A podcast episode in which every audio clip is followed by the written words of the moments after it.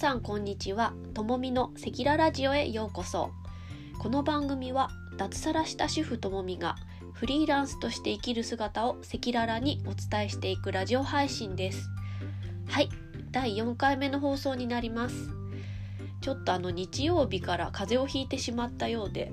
喉の痛みから鼻の方に来てしまい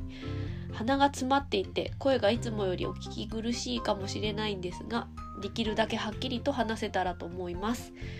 皆さんも季節の変わり目まだ寒い日もありますのでお体に気をつけてお過ごしください。さて第4回目は現在までのフリーランスの道のりについて私がどんなことをしてきたのかお伝えしたいと思います。えっと、中身が濃かったので一部省略もしてできるだけ簡潔にお話ししようと思います。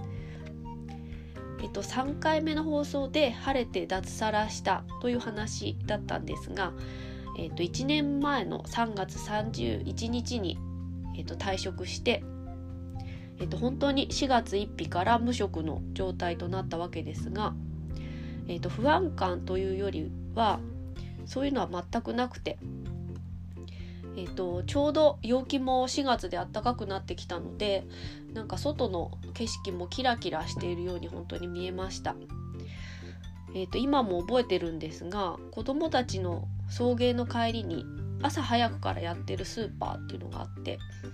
えーとそこに買い物に寄ったんですね。で特にごく普通の出来事なんだけれどまあ、仕事をしていた時は朝のこの時間帯っていうのは通勤ラッシュに巻き込まれてあのイライラしたり間に合うかちょっとヒヤヒヤしている時間帯だったのでスーパーに行くことがまずなかったので本当になんか自由に動けるなんてなんて幸せなことって本当思いました。それであの退職後の手続きに結構時間が取られましてまあ、4月の後半ぐらいまでなんやかんややってたんですが、まあ、退職すると健康保険とか年金も変わるのでその変更だったりとか、まあ、最初の数ヶ月はま雇用保険をもらう予定だったので雇用保険の申請もいろいろありました。えーと、会社ではあの挨拶状を出す習慣があったので、まあ、の前の会社に50枚ぐらい作成して送ったりっていう作業もありました。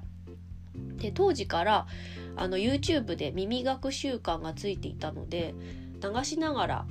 あの聞いて時間の効率化をっていうのもやってましたね。で退職から見て興味が湧いていた京子先生の YouTube 動画から学習をスタートしました。えーと、知識になりながらもどこから手をつけてよいのか分からずでえーと、学校に入ってしっかり学ぶ方が私の性に合ってるので京子先生のオンラインスクールでちょうどタイムリーにあの体験入学を始めていたので4月の末に3日間入って一通り学習しでゴールデンウィークに決心してスクールに入校しました。で子どもたちも学校に行くようになったゴールデンウィーク明けから本格的にサイトアフィリエイトのインプットをスタートしてで結構なボリュームだったので2週間ぐらいで完了しました。で5月末から1枚もののサイトペラサイトって呼ばれたりするんですが作成を始めました。学生時代にホームページ作成の経験があったので全く初めてではなかったんですけどアフィリエイトは初めてっていうことで Google の検索上位を狙うために SEO ライティングしながらサイトを作るといった感じですね。でこの後の放送でも触れていこうと思うんですが私はあんまり手際が良くないので早い人だと最初から1日23サイトを作るだと思うんですが最初なんて5日で1サイトというペースっぷりでじっくり調べて丁寧に作るっていう性格です。えーと、でも、まあ、ゆっくりながらも慣れていき10サイト弱作った1ヶ月後に4サイト目から初報酬が出ました。A8 ネットという ASP アフィリエイトサービスプロダイプロバイダーっていうアフィリエイターと広告主をつなぐ仲介役なんですが、ま、その画面に報酬が出てびっくりして自分のサイトから買ってくれた人がいて、まあ、今でも嬉しかったのを覚えています。でそして7月に入りと京子先生からお声がけいただき、えっと、YouTube 対談に出演させていただきました。えっと、どうして仕事を辞めてアフィリエイトに取り組んでいるのか報酬が出た経緯についてもお話ししました。今思うとその経験でより自信が持ってた気がします。で8月に発足した京子先生の女性用オンラインサロンに入ってで感じたことを、投稿したりとかと月ごとのテーマに沿った発表会を開いていました。で、えっと、発表方法は動画だったりライティングだったり、まあ、それぞれ得意な方法で発表してで私はサイトで作ったんですがえっと夏はサロン活動を活発にしていました。とそこであの京子先生がビジネス相談会も開いてくださり今後の自分の方向性のヒントに非常になりました。9月からサイト作成以外にご縁があって YouTube チャンネルの概要欄執筆を始めてライターとしても活動をスタートします。とオンラインスクールの上級コースにも入ったのであの内部リンクがあるような大きいサイト特化サイトと言ったりするんですがそちらも作成を始めたりあと10月末に初めて自分のブログを作り始めて11月にアドセンスに通過しました。当初はサイトメインで取り組む予定だったんですが11月から12月にクラウドソーシングサイトと個人のクライアント様と契約したり同じビジネスをする仲間からも依頼を受けてサイト記事コラム記事概要欄ライター案件を執筆し始めました。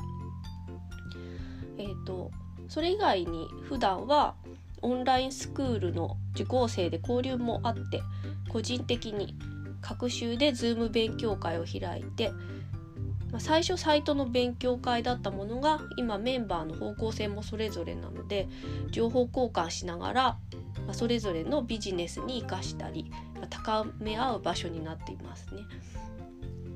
でそして1月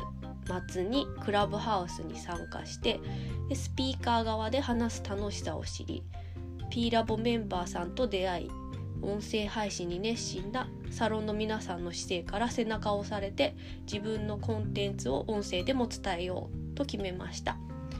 好奇心があっていろんな分野に足を踏み入れたことで、まあ、これを一本でとは言ってないんですがライター業を、まあ、根底として、まあ、実績を積みながらネット上に仕組みを作っていくことに主軸を置いて進んでいる最中です。脱サラからもうじき1年目まぐるしく生活が変化して今回の放送はフリーランスとしての経緯となりましたが5回目以降の放送はフリーランスとして生きる私が会社員時代とのギャップとして感じたこと発信したいことのネタをまとめてお伝えしたいと思います。はいということで第4回目の放送は以上になります。放送の台本を分かりやすくまとめてノートに公開しています。概要欄に貼ってありますのでよかったらご覧ください。今回も最後までお聴きいただきありがとうございました。お相手はともみでした。